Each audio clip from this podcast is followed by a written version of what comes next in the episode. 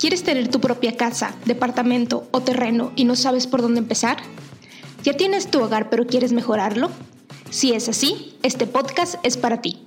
Yo soy Verónica Monsiváis y esto es Queremos Casa, el lugar donde hablaremos de todo lo relacionado con tu patrimonio. Bienvenido.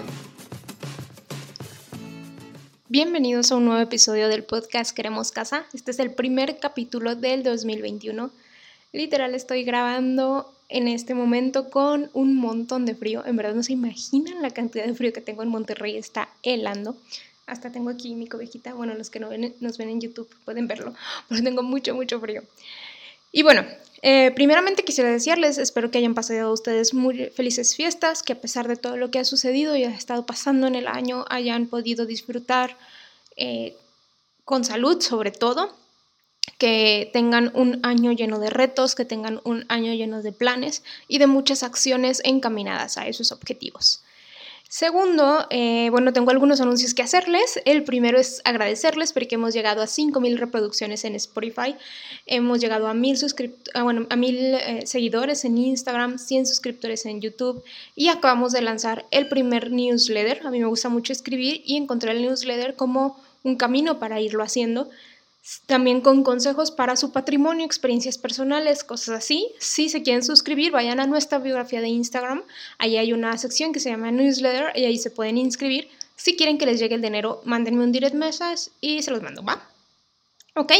Segundo anuncio, vamos a tener un nuevo esquema con el podcast, que quiere decir que los capítulos así de información, de contenido, van a ser cada 15 días y vamos a tener también intercalados algunos capítulos de testimoniales es decir, personas como tú, como yo, que también están construyendo su patrimonio, ya sea que hayan comprado un terreno, que hayan comprado una casa usada, una casa de remate, una casa nueva, que estén comprando varias casas, que estén rentando, o sea, distintas cosas alineadas al patrimonio para que no sea solo mi testimonio y mi experiencia, sino de cómo más gente lo está haciendo, porque mientras más crece la comunidad y más me llegan mensajes de ustedes, más me doy cuenta que mucha gente está haciendo muchas cosas para poder tener un patrimonio, ¿no? Contrario a lo que se piensa de, no, estos millennials no van a tener casa y cosas así, y los centennials menos y cosas así. No, realmente hay mucha gente haciendo cosas muy buenas allá afuera. Entonces, bueno, vamos a tener ahí algunos capítulos intercalados. Si quieren participar en esta sección, escríbanme y ya sea que los entreviste para el podcast y así se vean, o dicen, no, yo no quiero salir, solo quiero audio también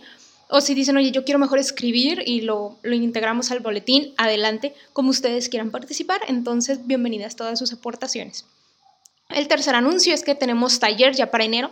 23 de enero es el taller. Si desean inscribirse, igual en la biografía está la información del taller, en la biografía de Instagram, y ahí les dice todo, el temario, duración, fecha, horario, costo, cómo inscribirse, absolutamente todo, ¿ok? Y por último, cuarto anuncio, voy a estar de invitada en un evento organizado por la comunidad de Podcast Generation, donde vamos a estar hablando, pues yo no me considero como experta en finanzas, pero bueno, algo sé. Eh, y vamos a estar hablando expertos en finanzas, en todo este tema de, del dinero, ¿no? Hablar del dinero, que es algo que a mí me encanta porque es algo que tenemos que normalizar más. Entonces, va a ser una serie de pláticas. Yo voy a estar a finales de enero, como el, 27 de enero si no me equivoco, pero desde el 13 de enero ya va, a haber distintas charlas. Entonces, si quieren inscribirse, mándenme un direct message para pasarles la información, es gratis. O directamente en el Instagram de Podcast Generation, ahí está la liga. Entonces, bueno, sin más anuncios, les platico del tema del día de hoy.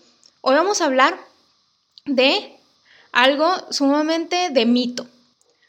Y cuando digo mito, me refiero no a que sea falso ni nada, sino que es información que nos han ido diciendo de que es que mi tía dice que debe más de que lo que debía de su casa ahorita que lo que debía antes. Y es que lleva 10 años pagando la deuda y no ha bajado tanto y ha pagado un chorro y cosas así.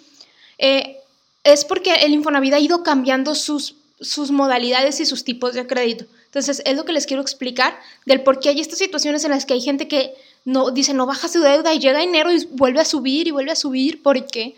Entonces les voy a platicar de eso y de cómo funciona hoy en día para que no, no se queden con la idea de el Infonavit es un maldito y te sube la deuda, sino explicarles por qué en algunos casos sucede esto, ¿no? Entonces, bueno, si algo no queda claro, como quiera, porque es un tema medio revuelto, me escriben, ¿va? Y bien, pues empezamos con un poco de antecedentes.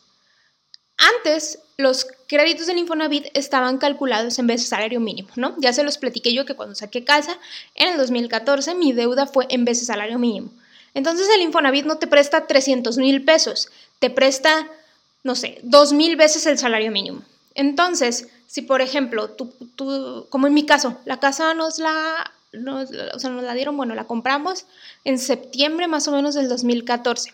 Entonces imagínate que yo veo mi deuda en septiembre, que era, por decir algo, dos mil veces salario mínimo, octubre, noviembre y diciembre. Y el salario mínimo eran 100 pesos, entonces son dos mil veces salario mínimo por 100 pesos. Llega enero y el salario mínimo sube a 105 pesos. Entonces son ahora dos mil veces los 105 pesos. Entonces por eso la gente ve de diciembre a enero, o veía de diciembre a enero que la deuda subía, alineado a lo que subía el salario mínimo. Entonces mucha gente decía como que no, que no sube el salario mínimo porque nos va a subir nuestras deudas, pero pues tampoco es bueno que no suba el salario mínimo porque necesitamos mejores condiciones laborales. Entonces, alineado a esto, en el 2016 se, el término se desindexó, bueno, vamos a decir, se separó esto y ahora el, los créditos que estaban en vez de salario mínimo, como el mío, ya no se calculaban con el salario mínimo, sino con una nueva unidad de referencia que se llama UMA, que tal cual es unidad de medida y actualización, y es una referencia económica en pesos, que es igual, o sea, tú ahora ya no debías dos mil veces el salario mínimo, sino debías dos mil UMAS, pero el monto del UMA era diferente al del salario mínimo. Para darles una idea, el UMA en el 2020, que fue el año pasado, estaba en 86 pesos con 88 centavos. Y el UMA en este 2021 está en 89 pesos con 62 centavos. Entonces subió como 3 pesos, ¿no? Bueno, de hecho es un 3% lo que subió. Entonces, para ponerles un ejemplo, va a sonar muy numérica, pero voy a tratar de simplificarlo. Vamos a suponer que tú en diciembre de 2020 debías 2.000 UMAS. Entonces debías 2.000 UMAS por 86 pesos con 88 centavos, debías 173 mil pesos con 173.760 pesos, diciembre de 2020. Llega diciembre del 2021, debe los mismos 2.000 lumas, pero esos 2.000 lumas se multiplican por 89 pesos con 62 centavos. Entonces ya no debes 173.000, debes 179.240. Entonces tú ahí es cuando dices, oye, ¿cómo es que está subiendo de un mes a otro mi deuda? Y es precisamente por esto, porque sube la manera en la que se, ha calculado. Pero ojo, eso es para las personas que tienen su deuda en vez salario mínimo o en UMAS, como le quieran llamar. Entonces tú dices, oye, pero pues a mí que me interesa, yo apenas voy a sacar mi crédito, apenas voy a sacar mi casa, a mí como que, ¿para qué me interesa saber esto? Bueno, por varios motivos. Primero, para que cuando ustedes les digan, no, es que el primo de un amigo debe su casa desde hace 10 años y este, pues sigue subiendo la deuda o ha pagado mucho y no ha bajado como él cree que, debería de bajar y todo, pues lo primero que podemos analizar probablemente es que esté calculada en vez salario mínimo. Hoy ya podemos elegir y podemos decir, yo no quiero que mi crédito esté en, en vez salario mínimo o en UMA, sino que sea en pesos. Y es así, es una regla fija, ya de ahí no cambia. Y también les sirve saber esto pues para otro tipo de créditos, saber en qué, de qué unidades están calculadas, si está en la unidad pesos o si está en la UMA como tal. Entonces, eh, este es un tema que les quería explicar, es muy, muy sencillo, pero es un tema que que al no detenernos a analizar, puede crear con estas historias del terror como esos tabús de el Infonavit es terrible. Y claro, tiene como todo sus pros y sus contras, pero hay que saber cómo analizar la información para ver que la historia del terror que me contó mi tía de que sigue debiendo su casa y debe más y eso es probablemente por una situación distinta a la que me tocaría a mí. Entonces, bueno, espero que eh, bueno, para los que ahorita tienen su deuda en vez de salario mínimo o en UMAS, deben de saber que hay un tema, hay un programa, si no me equivoco, se llama responsabilidad compartida, igual y luego me vendo un capítulo de eso, sobre cómo cambiar tu deuda de vez de salario mínimo o de UMAS para cambiarla a pesos. Hay varios requisitos, pero sí se puede hacer. Entonces, si tienen alguna duda, ya saben, me pueden escribir a hola.queremoscasa.gmail.com o a través de Instagram más directo. Todos los mensajes los contesto todos, absolutamente todos.